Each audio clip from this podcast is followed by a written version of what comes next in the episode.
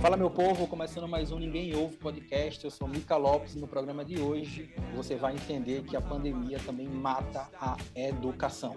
Então fica comigo que logo após a vinheta eu tô de volta. Valeu!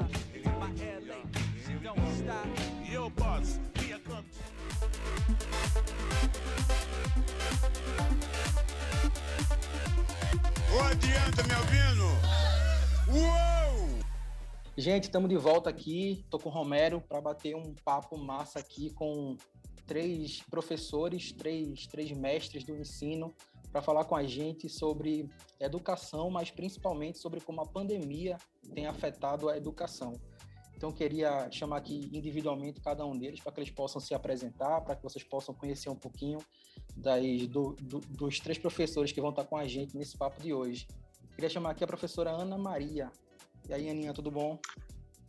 Olá, tudo bem, meu filho? Boa noite, boa noite para todos. Obrigada pelo convite, é um prazer estar aqui. Meu nome é Ana Maria. Eu atualmente eu atuo na prefeitura do Recife, né? Estou na educação básica, no ensino fundamental, último ano do ensino fundamental, mas também já trabalhei em outros municípios, do, dos menos ruins, vamos dizer assim, é o Recife, então dos outros eu corri e permaneci no Recife. Estou aí ah, desde 2006 na luta, né? E agora mais ainda. Verdade. É isso. É. Também sou formada em direito, fui para o ramo do direito justamente por causa da educação, né? Porque é uma área que me inquieta bastante. Eu fui entender um pouco né, através da legislação, das legislações né, para a educação, eu fui entender um pouco e as duas áreas elas se encontram muito, sabe? Muito mesmo. É isso. Estamos aqui para tentar somar, né, e lutar no, pela educação do nosso país. Vamos embora, todos juntos. Também está com a gente aqui o professor Júnior Carvalho. E aí, professor, boa noite, tudo bom com o senhor? Muito boa noite, Miqueias. Boa noite a todos. Né? É uma honra muito grande estar com vocês é, professora Ana Maria Amaral, do amigo já aí da. Obrigada. Romero, é, sou professor na rede privada aqui de Goiânia, Goiás, e assim como disse né, a professora Ana Maria, a, a inquietação me levou para a educação e tem aí feito com que eu busque, que eu almeje né, fazer algo, nem que seja meio por cento, para deixar aí um legado né, é, para as próximas gerações das próximas gerações, né? Uma vez que a educação ela é ela é a base, né, para uma sociedade bem desenvolvida, uma sociedade bem estruturada. Então, por acreditar nisso, estou eu aqui à mercê da educação, servindo em Goiânia, Goiás. Legal. Seja bem-vindo. Também está com a gente aqui para completar esse timaço aqui, nosso professor Amaral Santos, um, um, amigo agora também do podcast, né? um fã também da gente, que foi o cara que fez essa ponte com os outros professores. E aí, professor, tudo bom? Boa noite. Boa noite. Primeiro quero dizer que é uma honra estar aqui no podcast. Eu sou um acompanhador, cheguei recentemente, o trabalho de vocês é realmente espetacular. E eu sou professor em formação, já deveria ter me formado, acho que eu sou o exemplo de como a pandemia atravessa as vidas das pessoas. Então, eu deveria ter me formado em dezembro de 2020 e por causa da pandemia, a universidade suspendeu as aulas e a minha formação foi adiada para agosto de 2021. Mas eu tenho um contato com a sala de aula através de estágio e através de projetos de extensão. Em particular, é, sou bastante engajado no mundo do pré-vestibular e eu tenho uma direção assim pedagógica com o ensino médio. Bom, vai ser um prazer hoje compartilhar com vocês um pouco do conhecimento, um pouco do que a gente produz na universidade e falar aqui, né? Acho que eu estou com grandes grandes é, pensadores hoje aqui. Então, por exemplo, o Gino Carvalho, professora Ana. E aí, vamos lá, vamos contribuir. Vamos embora. Então, então, gente, eu queria, antes de, de ir de fato para o tema, né, que é sobre a pandemia, sobre a educação e como isso tem afetado, eu queria dar um passinho atrás para entender como estava a educação pré-pandemia. Porque é fato que aqui essa tipo, a doença ela tem atrapalhado muito a economia, a saúde e a educação também. mas eu queria entender antes né, como estava a educação pré-pandemia, o cenário das escolas, dos alunos, a participação do governo, como é que isso estava sendo inserido na, na, sala de aula, se tinha alguma participação positiva ou negativa, para depois a gente caminhar até a pandemia. Quem quiser puxar o assunto aí, fica à vontade, estamos livres. Eu acho que eu posso começar, tudo bem, professora Ana? Ah, tudo bem, tudo Bom. bem. Bom, Miquel, é o negócio é o seguinte, existe a, a Organização para a Cooperação e Desenvolvimento Econômico, que é o OCDE, que organiza o relatório lá do Programa Internacional de Avaliação de Estudantes, que é o PISA, né? E esse relatório é, examina as políticas eficazes de escola de sucesso, né? Então ele está analisando prática de sistemas educacionais e aí ele vai avaliar a educação, né? De vários países que participam o público-alvo são estudantes de 15 anos. Então, veja, é, em escolas com plataforma eficiente, isso anterior à pandemia, no Brasil só 35% é, desses estudantes tinham é, estado numa escola com essa plataforma, com esse aparato tecnológico, sendo que 26% é, estavam em escolas com é, boa conectividade, deixando todo o restante, né, por exemplo, a desejar. Então a gente vem é, de uma visão pré-pandemia, de uma análise internacional, por exemplo, do PISA, que o Brasil não está numa, numa boa colocação. Eu diria sempre, é assim, uma péssima, coloca, uma, uma péssima colocação, né? O que, é que a gente analisa, o que, é que a gente traz disso? Quanto maior a renda, melhor é o desempenho no, no exame, né? Então, em 2018, para que vocês tenham uma ideia, a defasagem entre estudantes de classe alta e, e classe baixa era de 97 pontos. Né? Então fica evidente que é, antes da pandemia já, já tinha-se o fator desigualdade social. Né? Então a pandemia só evidenciou, por exemplo, é, iniquidades que já nos assolavam. Então esse fator de é, desigualdade social é, vai causando vários obstáculos para a educação, né? Imagine, por exemplo, num período de pandêmico, um período de pandemia e pós-pandemia. Então, que obstáculo? Por exemplo, as etapas de escolarização da educação básica, né? a função social da escola. Então, você imagina, eu tenho uma família né, de baixa renda que a primeira refeição do dia é a merenda na escola, né? Então, eu tenho vários obstáculos é, advindos da desigualdade social. O modelo é, educacional ele é um projeto de nação e o nosso já estava é, deixando a desejar antes da pandemia, né? Então a gente tem que pensar um momento pré-pandêmico é, para a sala de aula, desenhar isso, como era a sala de aula antes. Eu acho que também a formação de professores, a professora Ana pode falar até é, com mais propriedade, é, e desenhar isso de uma forma baseada em análise, como, por exemplo, esse relatório lá do PISA, né? E que mostra como é que as políticas educacionais, é, as escolas de sucesso trazem a prática é, de sucesso em sua educação, né? Então, por exemplo, eu tenho a desigualdade já como o principal obstáculo para a educação andar. Né? Então, a educação, antes antes da pandemia já estava com essa necessidade. É, eu só costum, nós costumamos dizer aqui em Goiânia, só pegando aqui um, um gancho do que o Amaral falou, que é isso, que aqui em Goiânia a, a, nós temos a se dizer que o Brasil geralmente no PISA toma uma PISA, né? Quase sempre é assim, ocupa lá as últimas posições.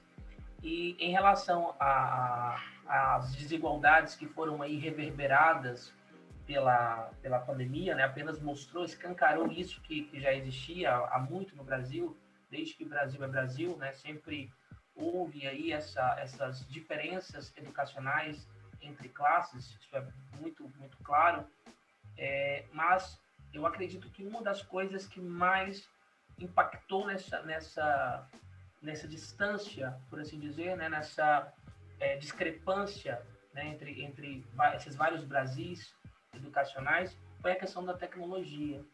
uh, antes da pandemia se usava muito pouco.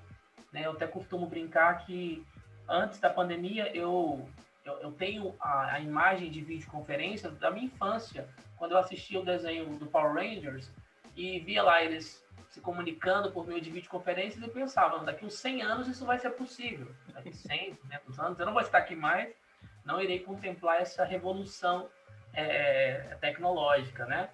E aí, de repente, poucos anos ali é, depois, nós estamos, é, é, costumo dizer, já dentro de um, de um oceano aí revolto, né? Os professores, os alunos foram lançados, né? No meio deste oceano.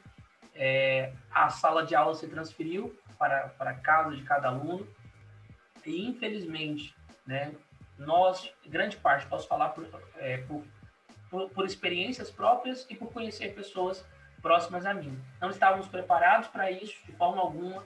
Muitos professores não estavam preparados para lidar com essas ferramentas digitais tecnológicas e os alunos também não.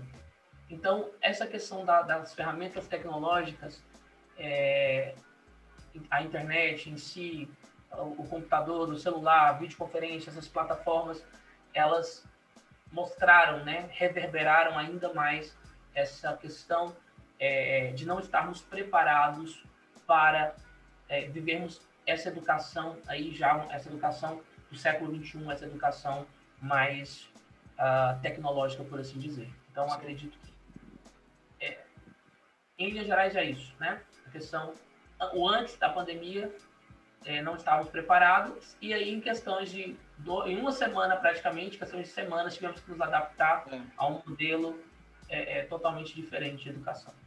É como um cara que talvez tenha 150 quilos e descubra com o Big Mac próximo que ele vai comer que ele tem, tem, um, tem um infarto. Então o cara tem que mudar toda a reeducação alimentar dele de um dia para a noite, né? Porque ou ele muda tudo ou ele morre, né? Então, assim, isso é bem, bem preocupante.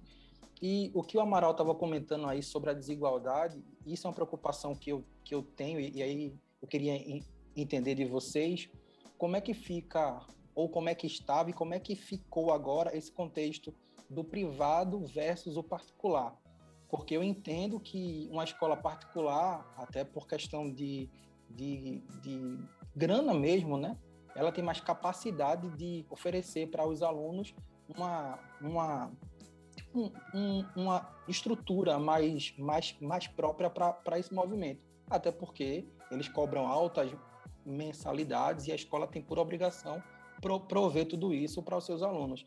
Em contrapartida, a gente entende também que o governo ele peca muito no, no investimento, certo, na educação. Prova disso é como os, os, os, professores hoje são remunerados, como as escolas são cuidadas hoje. E aí eu queria entender isso, como a escola privada ela se adaptou a isso quando chegou a pandemia e como a escola pública se adaptou a isso. A velocidade, os, os alunos de maneira geral, os pais também, como é que conseguiram entender esse movimento. Eu digo isso porque eu tenho um filho que tem sete anos de escola particular. Então, assim, lá na escola dele teve todo um aparato, né? Toda uma ferramenta, plataformas, a escola estava junto, próximo, com os pais, fazendo todo o movimento. Mas eu entendo, talvez, que escolas que são da prefeitura ou do governo sofrem um pouco mais com isso. Pois é, eu, eu fico até sem palavras para descrever o cenário da rede pública. Né? Vimos aí um número absurdo de abstenção no Enem justamente por conta disso, né? E com certeza essas abstenções são de alunos da rede pública, não é isso? Imagine a defasagem, né? Imaginem é, quantos anos irão levar para que haja uma igualdade de oportunidades para esses alunos novamente. Bom, vamos falar aqui na, no básico do básico, que é onde eu estou. Imagine é, alunos de comunidades carentes, né, onde nem todos têm, nem todas as famílias têm um único celular, né? Quando tem um único celular, pode dizer assim, ah, mas todo mundo hoje tem um celular mas não tem um celular de qualidade, não tem uma banda larga, não tem né, um celular de tecnologia e, e é um só. E geralmente essas famílias têm muitos filhos e é um terror. Viu? Um verdadeiro terror. Eu, o ano passado eu só faltei enlouquecer, né, querendo dar aula a todo custo, né, cobrando das famílias, mas aí sem entender que eles também não tinham condições né, de assistir às aulas, de estar online. Isso pelo simples aplicativo, né, que é usual, né, eu acho que 90% da população tem, que é o WhatsApp, para você ter ideia. Então, uma coisa, um cenário muito triste. Então, o ano iniciou da mesma forma, estamos no mesmo cenário, com as mesmas dificuldades, alunos sem poder assistir aula, professor desesperado querendo dar aula, e esbarramos nas tecnologias. É, sem falar na que é o, o, a próxima pauta, né? É sobre adaptação do professor nas tecnologias. Mas não adianta o professor estar capacitado nas tecnologias se o aluno não tem as tecnologias, Sim. né? né? Veja só o paradoxo, né? Então, veja só, é uma coisa triste, muito triste mesmo. Assim, você não tem palavras para descrever. Veja o que aconteceu. 2020, né, no início da pandemia, foi um ano inteiro sem investimento na educação. E para onde foi esse dinheiro? Né? Já que os alunos não estavam nas escolas, eu acredito, acredito não, né? Acredito porque eu ainda tenho fé no país que esse dinheiro deveria ter sido usado justamente para aparelhar os alunos e a grande maioria dos professores que ainda não têm tecnologias, né? Na minha rede, né, municipal, que é a capital e tal, né, é, os professores é, ainda têm um pouco de acesso a tecnologias que foi cedido, né, dado, doado pela prefeitura, entre aspas, né, nosso bolso, de qualquer forma, mas as outras redes não. E ainda tem a questão dos professores contratados. Então, esses professores não têm o benefício e estão atuando da mesma forma, com os próprios recursos, sim ou não, dependendo do, do número da, de, né, de, de família que ele tem e que ele não pode ter aquele recurso, né? Como eu tenho colegas desesperadas com trabalhos atrasados, porque o único computador velhinho que ela tinha, notebook quebrou, celular com defeito, né? E aquela coisa toda e não pode comprar um novo porque é contratada, o salário é menor e N, N né? Enfim. Então, se os professores estão nessa situação, imagine os alunos. Entendeu? Então, o dinheiro não foi gasto, né? Não houve implementação de políticas públicas nesse sentido, o ano passado.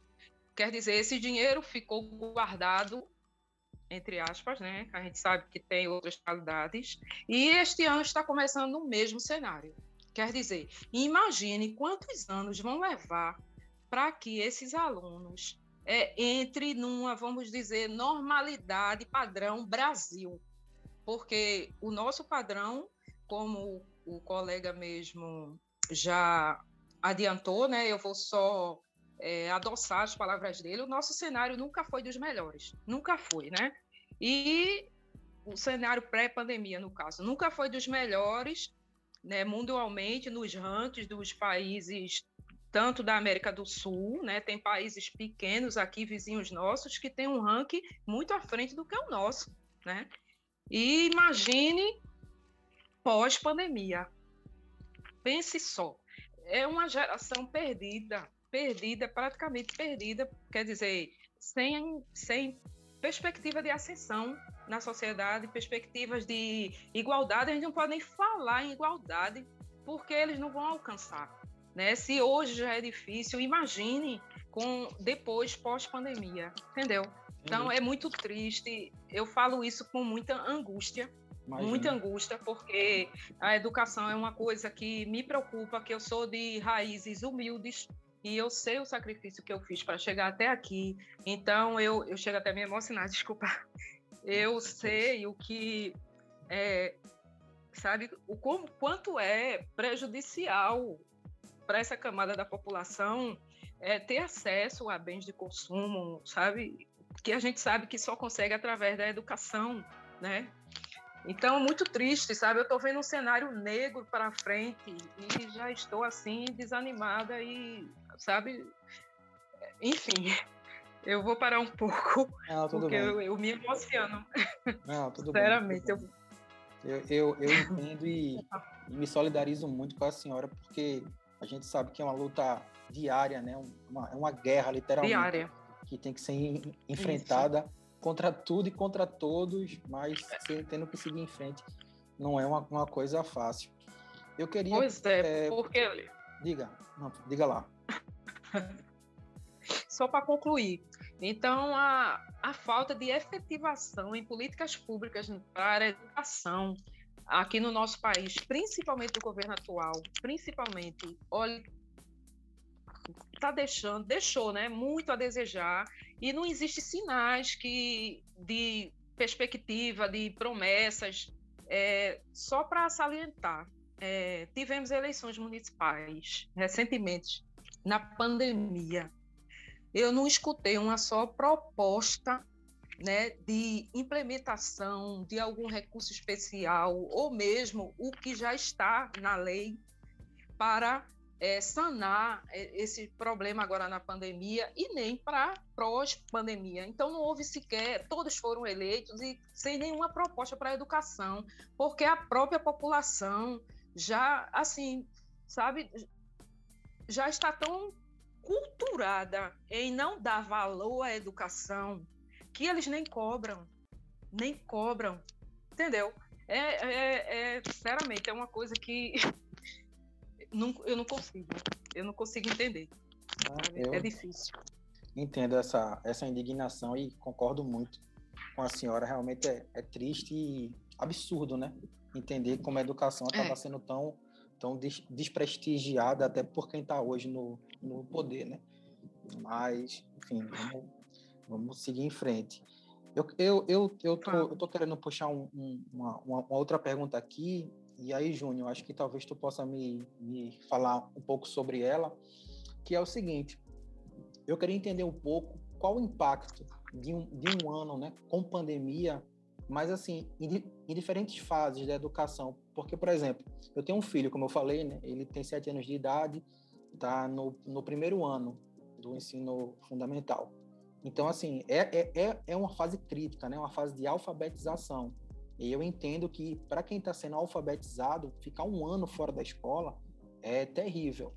Mas, por exemplo, para um aluno que está no, no ensino médio, o, o, impacto disso é tão grave quanto, um pouco menos grave, porque eles já conseguem achar outras alternativas, ou não, o impacto é, é tão pior quanto, independente da, da idade do aluno, mas é evidente que impactos são diferentes, mas com a mesma proporção. Eu queria até é, colocar mais um pouquinho da, da, inserir um pouquinho mais na pergunta. E para alunos, no caso, é, que são no, bem novos, por exemplo, no caso, alunos que tem que vai começar a escola e por isso não começa e termina tendo um atraso para entrar na escola, por exemplo, com dois, três anos, seria aquela época de ingressar no maternal, se para esses alunos também, se é a, a mesma dificuldade ou se fica diferente. Ah, sim. Bom, no caso, uh, o aluno do ensino médio, nós temos que entender que é ali o final do processo, por assim dizer, é, da escolarização, né, da escola básica ali. É, eu falo básico como um todo, por mais que nós temos nomenclaturas, né, ensino fundamental 1, ensino fundamental 2, ensino médio, para mim tudo é fundamental. A escola como um todo é fundamental. É, então, este aluno do médio, respondendo primeiramente aqui o Piqueias, este aluno do médio, é, ele foi bastante penalizado né, no ano passado, é, principalmente porque ele perdeu o horizonte, ele não tinha perspectivas. Né? Eu, eu havia trabalhado com uma turma, só para exemplificar para vocês, eu havia trabalhado com uma turma desde o nono ano, vim trabalhando com eles, nono ano do Fundamental 2, nono, primeiro, primeira série do médio, segunda, terceira série. E quando entramos na terceira série, com aquele ímpeto, com aquele desejo de ir lá fazer uma boa prova do Enem e tirar bons resultados, inclusive alunos, nós, nós estávamos com um grupo de alunos que iriam se deslocar de Goiânia para São Paulo para fazer a prova da USP, vestibular da FUVEST, é, veio a pandemia, né? Em março ali começou o, o processo foi assustador, né? Eu acredito que em Recife, em Pernambuco e no Brasil inteiro, né? O Brasil como tudo foi da mesma forma. Uh, no domingo à tarde, no sábado era apenas ali conversas distantes. Quando foi no domingo à tarde que se confirmou e de repente veio a nota do governador e do prefeito falando, olha, a partir de amanhã tudo está fechado. As escolas, é, é, tudo, né? Só os serviços essenciais por 15 dias. E aqueles 15 dias se tornaram mais de nove meses e agora um ano, né? Por assim dizer. Então, o aluno que estava no médio, ele perdeu esse horizonte, ele perdeu esse prisma. É, a, a, ele não, não tinha mais essa perspectiva. Primeiro, porque nós vimos também o, o MEC se embaralhando ali várias vezes em relação ao Enem, né, tropeçando nas próprias pernas, é, sem definir uma data, se definir se ia ter ou não ia ter. É, o, o, judiciário tentando, de certa forma, também postergar a data da prova, ficou uma, uma coisa bastante incerta. E isto, para adolescentes né, que vivem em uma geração que eles já nascem com a autocobrança como uma, como uma característica, eles já nascem é, com uma, uma, uma, pretensão ou uma predisposição, por assim dizer, para se desanimarem muito rápido, de não ter aquela persistência, de não ter aquela, aquela, aquele ímpeto de, de persistir, de continuar. Foi um balde de água fria. Então, a, a, eu costumo dizer que foi, para mim, essa experiência agora, no ano de 2020, né, até chegarmos agora em 2021, foi como tirar leite da rocha tentar tirar leite da pedra, tentar motivar o aluno, mesmo não estando eu como professor motivado, mesmo não, tendo eu como professor perspectivas, como bem colocou Ana Maria, de maneira tão sábia, né? É, sem ver perspectiva, sem saber como vai ser. Então, o aluno do médio ele saiu bastante prejudicado, porque ele precisa, este aluno ele precisa ter perspectiva, ele precisa ver, ele precisa ter certeza. Em uma geração que é tão maleável, uma geração que, é, que, que muda tão facilmente, é, é necessário que, que a certeza ela seja algo algo presente, a certeza ela esteja ali, a certeza do que eles vão fazer, se vai ter a prova certinho, no dia certo. Nós precisamos trabalhar com certezas. É uma geração que não se dá para trabalhar com incertezas, como talvez. E em relação à pergunta do Romero, também uma pergunta bastante profícua aqui para o nosso debate, é, da mesma forma, são as duas pontas. O ensino médio, o aluno está saindo. O ensino fundamental, o aluno está entrando no processo. Então, note, um, um, uma parte ela é tão importante quanto a outra. Né? Nós precisamos receber esse aluno, passá-lo pelo processo para devolver ele para a sociedade, para devolver ele para o ensino superior, para devolvê-lo para o mercado de trabalho. Então, eu vi muitos pais, inclusive, voltando novamente à fala da Ana Maria, né? Ana Maria, parabéns, muito bem colocado. Eu vi muitos pais, por uma questão cultural do nosso, do nosso país, infelizmente, dizendo assim: não, meu filho é criança, tá pequenininho ainda, não vai prejudicar ele ficar fora da escola esse ano, ano que vem. Aí depois a gente vê, mais para frente eu vejo o que, que faz. Então, por uma questão cultural, porque a educação, em nenhum momento ela foi pensada. Eu vi vários comitês Amaral, Miqueias, Ana Maria, Romero, vários comitês sendo criados, comitê para isso, comitê para aquilo, para o transporte público, para aquilo, para aquilo outro, mas nenhum para educação. A educação ficou à deriva. Peraí, como, como nós vamos fazer? E aí, esquecem que tudo que está acontecendo hoje é justamente pela falta da educação. Esquecem justamente é, que a, a, a população não está respeitando o distanciamento social, porque não é ensinado nas escolas de uma maneira útil, de uma maneira profícua, a respeitar isso, respeitar limites, respeitar o colega. Então, uh, tudo esbarra na educação. E eu acredito, né, e, quero crer, né, esse podcast, aqui, esse, esse momento conversando com vocês, me faz ter a esperança de que nós vamos, depois dessa pandemia, como educadores, unir essa classe. Né? A prova disso é que vocês estão aí no Recife, eu estou aqui em Goiânia, mais de 2 mil quilômetros nos separando geograficamente, mas o propósito e o coração estão unidos né, em um só desejo, que é mudar, transformar a educação desse país. Então, eu acredito que nós vamos juntos, trabalharmos com o mesmo propósito. É, eu costumo, só para finalizar, dizer o seguinte: é, por que no Brasil a classe médica é tão valorizada?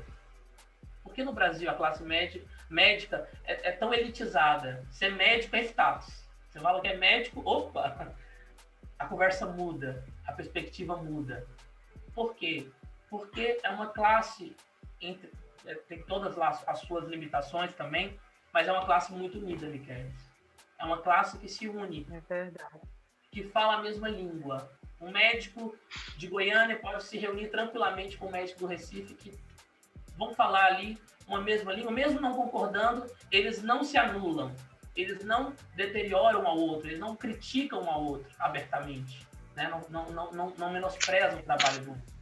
E para nós, professores, que somos uma classe tão importante, eu até costumo dizer, até mais importante, é a classe mais importante de todas, que nos falta essa unidade, trabalharmos juntos, nos protegendo e exigindo uma educação de qualidade e melhor estrutura para o nosso trabalho.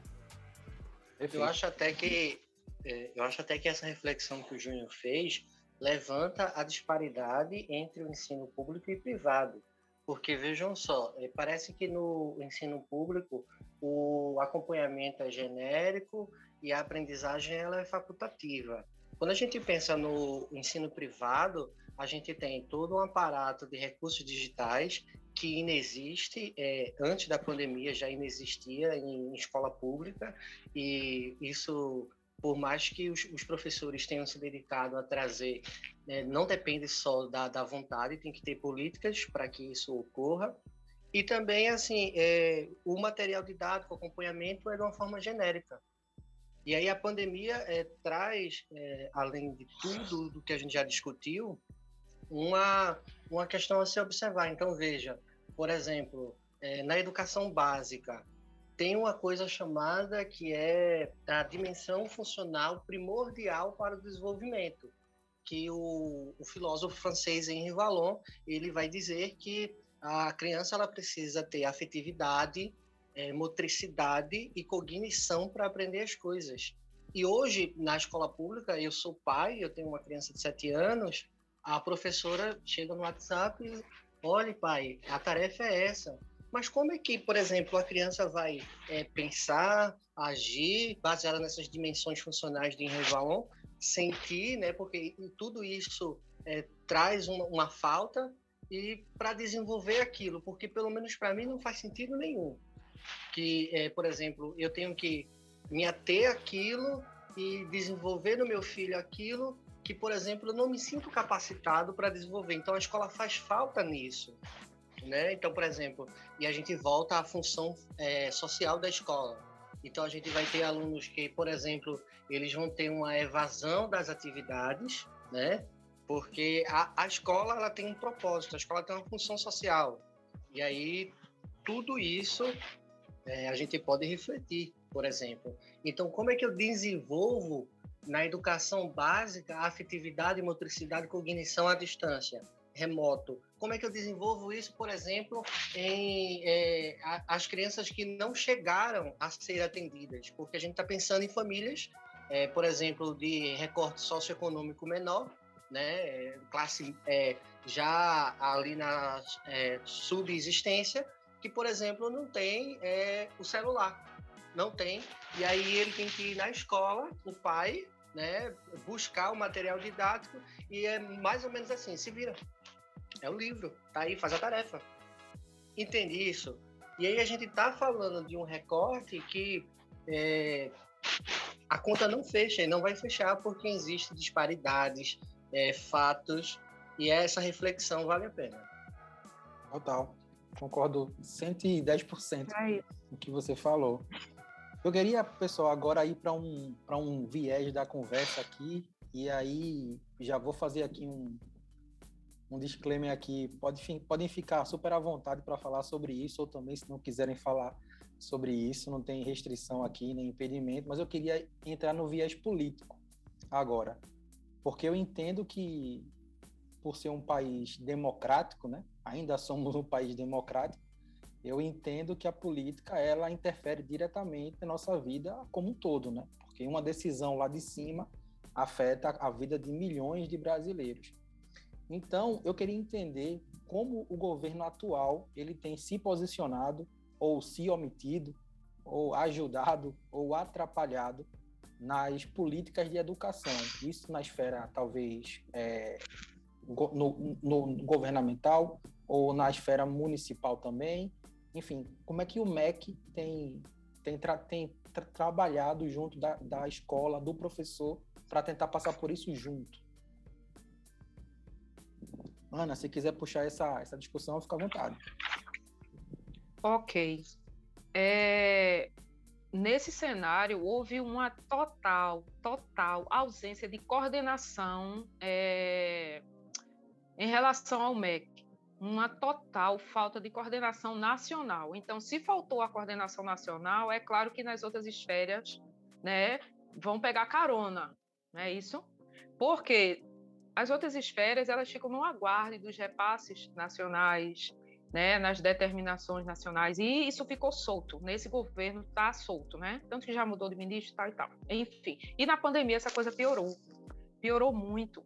Então, essa falta de coordenação nacional é, e a, é, gerou uma falta de uma baixa, desculpa, uma baixa execução orçamentária é como eu falei lá no início, né? Não houve é, o que deveria ser investido na educação, né, nos municípios, estados. Esse investimento não houve. Não houve porque, na, na, vamos dizer assim, na cabecinha deles, não há necessidade, não tem aluno na escola, eu vou investir o quê, né?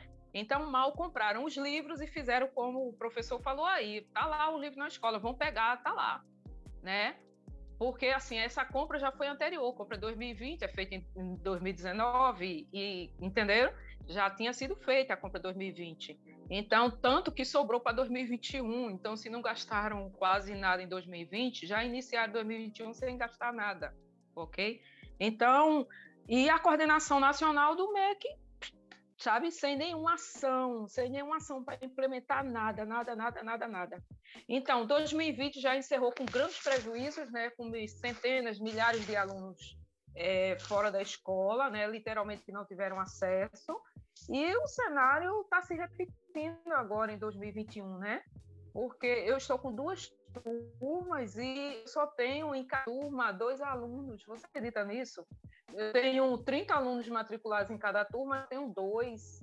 Quer dizer, pô, né, é, reflexo do ano passado, eles já não acreditam mais, os pais já dizem, ah, eu não vou fazer. Os poucos que fizeram sacrifício para que os filhos pudessem assistir aula, esse ano já desistiram né? Já desistiram, não para que assistir, vão de qualquer forma vão ser aprovados. Quer dizer, o cala a boca do governo aprova todo mundo, porque é pandemia, ninguém pode ser reprovado, mas não estão pensando na distorção que vai aumentar né? A distorção e idade série, essa disparidade da série, que já é uma normalidade na rede pública, né? Os alunos já têm essas distorções, a grande maioria, e que só vai aumentar. Então, ah, o aluno já estava numa distorção idade série de dois anos, quatro anos. Olha, um exemplo, o aluno de 15 anos, num quinto ano, onde ele deveria, onde ele deveria estar com 10, completando 11, ele está com 15 anos no quinto ano tá? O meu público é esse.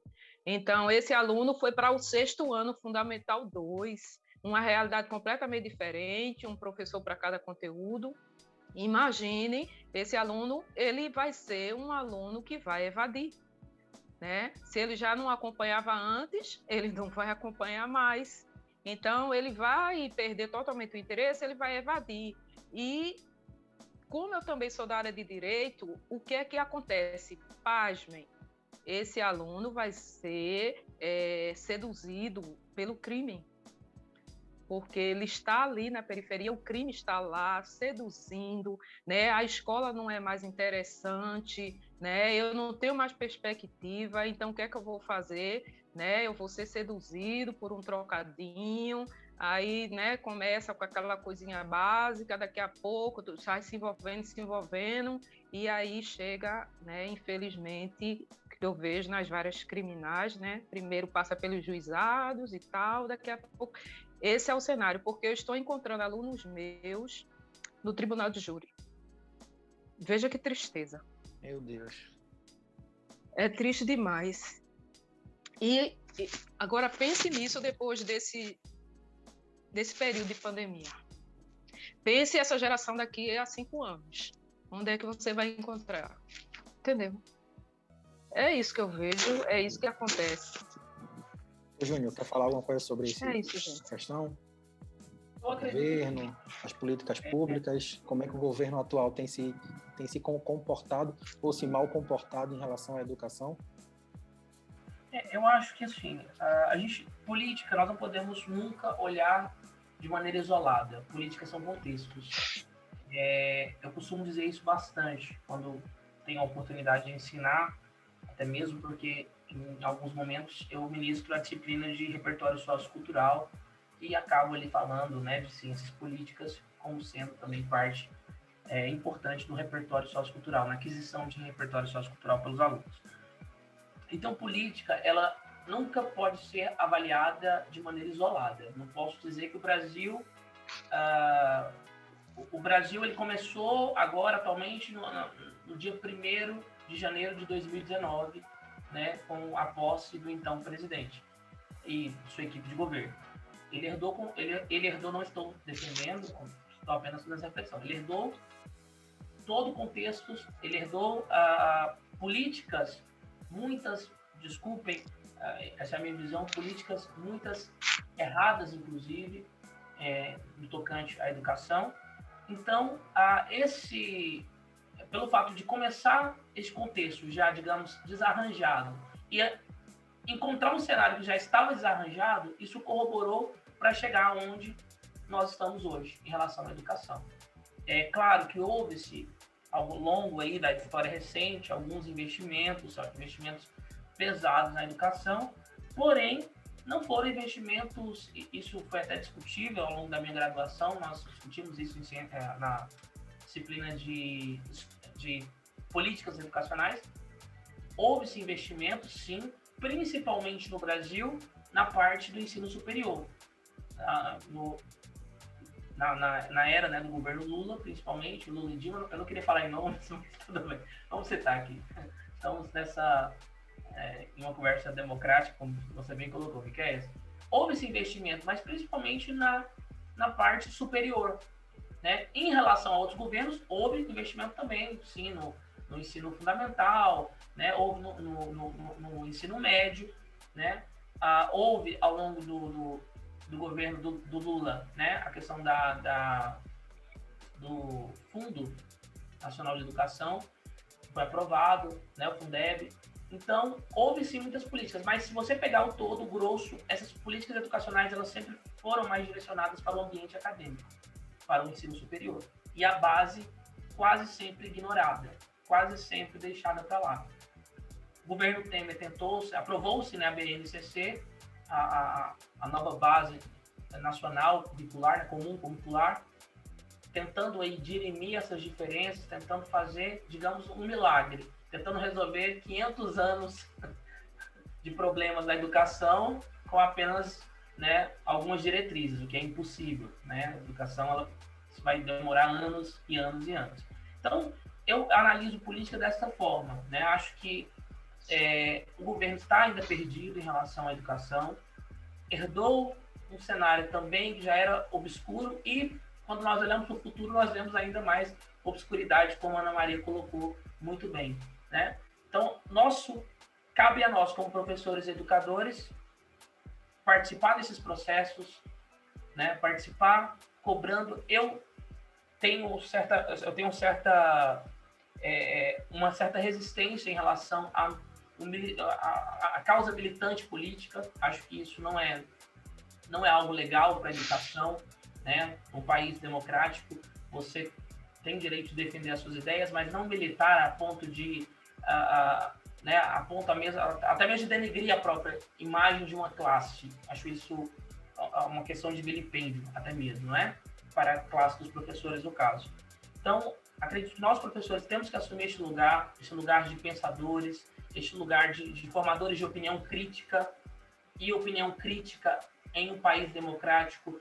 É, eu sou a favor de que essa opinião ela seja o máximo possível isenta, né, justamente para que o aluno ele tenha essa liberdade de buscar referenciais teóricos, A, B, C, D, né, se, é, se embasar de uma maneira profunda.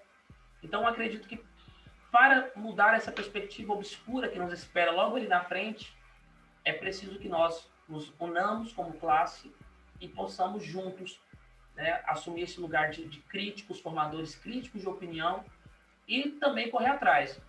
Note, falando aqui do descaso com a educação. Eu acabei de receber uma notícia aqui, neste momento, que o governador do estado de Goiás, né, o governador Ronaldo Caiado, fez o seguinte pronunciamento, agora há pouco, que os professores só serão vacinados quando voltarem para as aulas presenciais. Eu pergunto, qual, a lógica disso? Tipo, nós vamos sair de casa, ir para o trabalho e depois nós seremos vacinados. Quantos perderão suas vidas? É, isso foi um site aqui bastante visitado, um site de referência, notícias aqui na cidade. Então, qual a lógica disso? Olha como a educação é sempre a última, né? E como nossa classe, infelizmente, professores, profissionais de educação, aceitamos isso de na maior parcimônia, aceitamos de maneira pacífica, tranquila, sem requerer, né? Sem cobrar nada. Então, infelizmente, a perspectiva da educação futura no Brasil é nebulosa e, em parte, nós professores temos sim responsabilidade nessa questão por sermos muito passivos e aceitar, deixar que a coisa às vezes corra pé frouxo aí, por assim dizer, no que tange a educação no país. Entendi, perfeito. Amaral, eu quer gostaria... complementar? Quero sim. Veja só, eu gostaria de, acho que explicar para os nossos ouvintes algumas coisas. Então, veja, o que é uma política educacional? A política educacional é uma ação que vai pôr em prática o acesso à educação para todos, certo? Então, a função da política educacional é melhorar a qualidade da educação, é fazer que a educação chegue a todos, sem exceção. Então, quem é que faz isso? Gente, quem é que faz isso é o deputado, é o senador, é o vereador, né? É o poder legislativo. E aí o executivo, é, por exemplo, pode propor, né? Mas para que os nossos ouvintes entendam o que são políticas públicas de educação, então, a gente pode citar, nesse sentido, o EJA, né, Educação de Jovens e Adultos. A gente pode citar a Educação Profissionalizante, que é o Pronatec, o ProUni, o Fundeb, que é um fundo de investimento na educação, e, inclusive, trazer à luz leis, né, é, por exemplo, de diretrizes e bases, a, a Lei 9.394-96, que vai, por exemplo, dizer que a educação é, tem que ter igualdade, acesso e permanência, é, o pluralismo de ideias, né? E tem que ser gratuita. Ou outras né, leis que já são consagradas, por exemplo, a Constituição, acho que o artigo 205, se não me falha a memória, é que a educação é direito de todos e dever, né? Dever de quem? Do Estado, da família. Então, a gente tem que desenhar isso para os ouvintes. Depois a gente tem que é, entregado isso ao ouvinte, perguntar o que é que você enxerga de tudo isso que eu acabei de explanar no governo que você é, atualmente é, tem, tem sido presidenciado, tem sido governado. Então, por exemplo, o governo atual ele tem uma marcação, né, uma marcação assim que histórica, é, que vai entrar para a história. E eu acho que as pessoas estarão nos livros de histórias com essas marcações. Então, o governo atual ele tem, por exemplo, é, com o intuito de privatização da educação pública, é, por exemplo, a gente viu episódios de ameaça, censura do livre magistério, que eu acho que isso é pertinente falar, porque aí a gente vai desvendando outras coisas que só vai vir com a criticidade, como o professor Júnior falou, e quando a gente consegue é, nortear, é, enquanto pessoas, enquanto indivíduos, nosso lugar no mundo. Então, por exemplo, tem cortes né, nos orçamentos das universidades, é, é, tem bolsas da, da, da, CAS, da CAPES, por exemplo, mestrado e doutorado, que foram bloqueadas, tem é, diversas coisas que a gente vai fazer refletir sobre o que é política pública e se isso tem se efetivado é, de tal modo é, como a gente esperaria, como a gente gostaria. Agora, o que é que leva a gente a essa reflexão? A educação. A educação leva a gente a essa reflexão e eu acho que por ser sujeitos críticos, dotados de inteligência, a gente tem que é, lidar com o fato aprender com o fato e o que é que a gente vai fazer com esse fato daqui por diante, né? Então, as políticas públicas existem, é, infelizmente elas são pouco executadas no governo atual, mas a gente tem a educação para vencer essa nebulosidade que, que, que vem por aí, né? Porque devido, por exemplo, ao negacionismo, a outras coisas que o debate iria adentrar noite adentro, a gente precisa combater, né? E combater com a educação é um dever de todos, né? Então, eu fico explanado aqui a minha opinião. Importante. E como o professor Júnior falou, o debate aqui ele é aberto, né? A gente está aqui para conversar e, inclusive, eu estava até pensando aqui para quem for escutar esse podcast, é um podcast de altíssimo nível, né? Eu estou aprendendo aqui mais do que acho que nunca aprendi nesses nesses meses aqui sobre o tema, sobre educação. Estou realmente bem bem feliz e satisfeito com, com o material que está sendo tá sendo tra trabalhado aqui nessa, nessa conversa. Quer falar, Romero? Não, eu, era, eu ia complementar isso aí, porque naquela hora que eu perguntei sobre a questão da idade infantil é justamente porque eu tenho um filho também novinho, assim como o Miquel, né? E aí eu estou me preocupando muito com isso, com essa questão dele ainda não ter entrado na escola, justamente pelo medo da pandemia e tal. E, e a falta, digamos, disso aí mesmo, da, do foco na educação que os governantes não têm, né? Porque a, a, a gente já está um ano de pandemia, um pouco mais de um ano, e realmente, como a professora Ana Maria falou, é, se o interesse fosse na educação, ou seja, se existisse um cuidado assim, aí sim poderiam já ter tentado resolver um pouco esse sistema de aulas, de formas de cuidados, uma série de sim. coisas que vem fazendo, mas alguns, é tudo muito pouquinho, sabe? Sim, tudo muito micro. fizeram, né? É, só para não dizer que não fez. Mas isso. isso. Tá, gente, a gente já está com uma hora aqui de papo. E aí eu vou indo para o final da conversa. A conversa está muito boa aqui. Seria papo aqui para duas, três horas com facilidade, mas não vou abusar do, do tempo de todo mundo.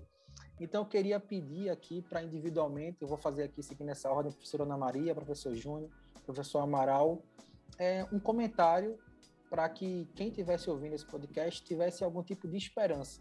A gente sabe que o professor, ele acima de tudo, ele leva esperança, né?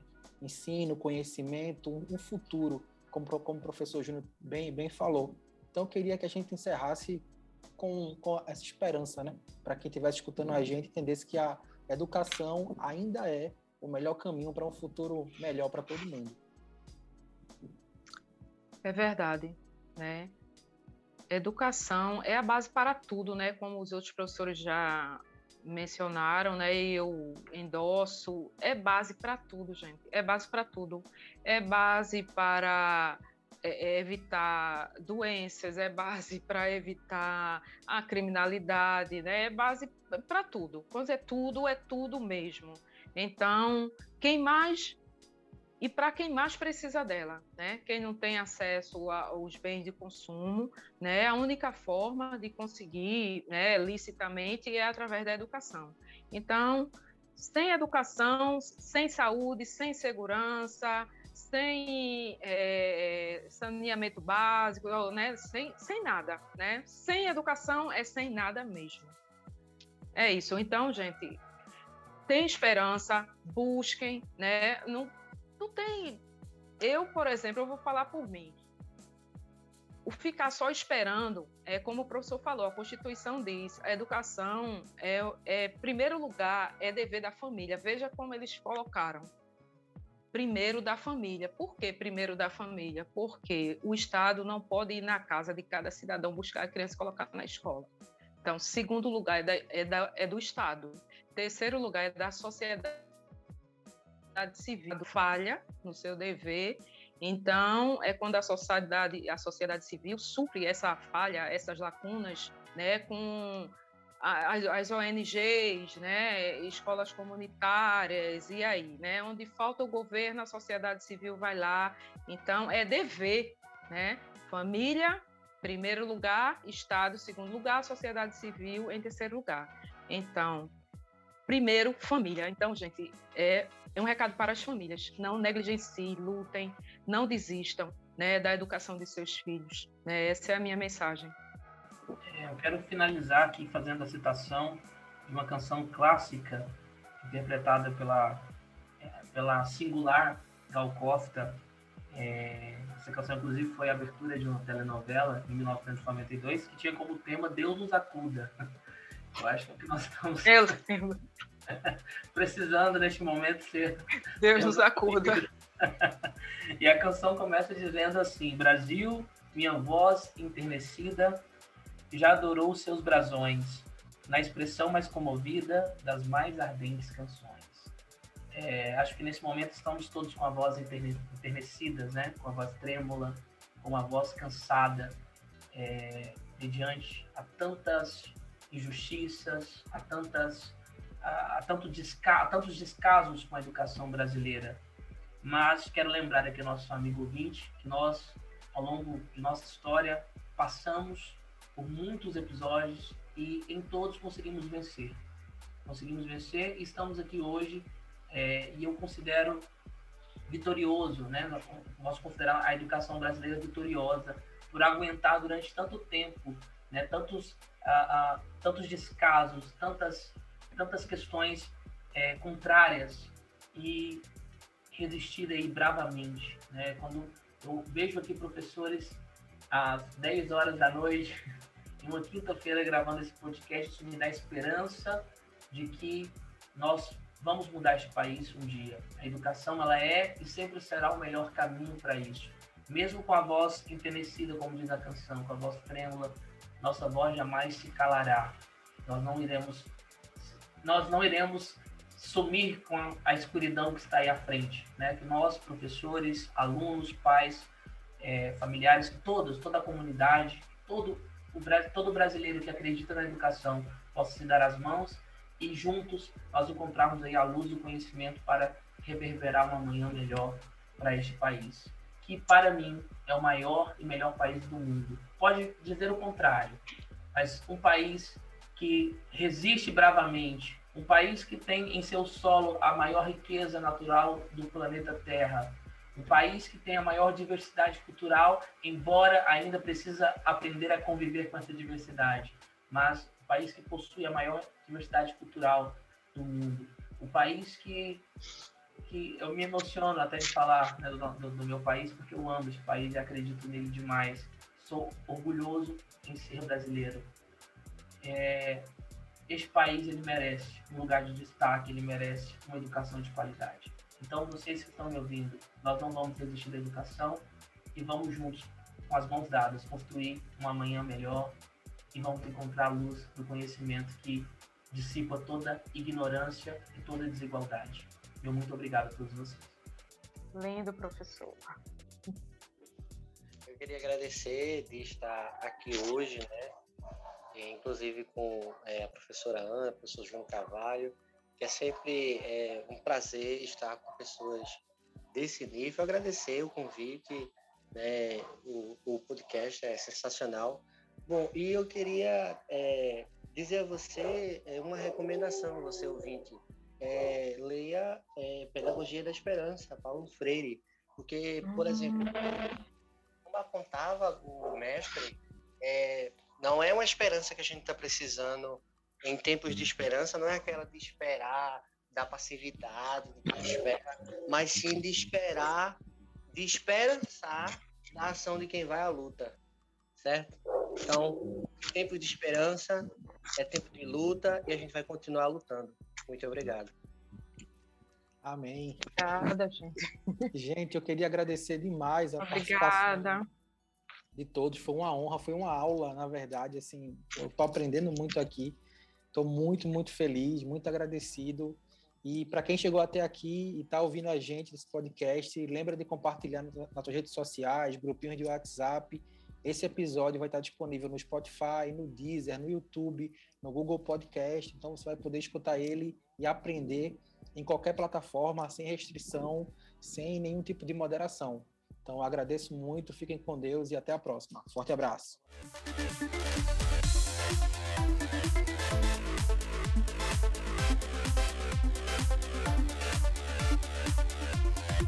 adianta me ouvindo? Uou!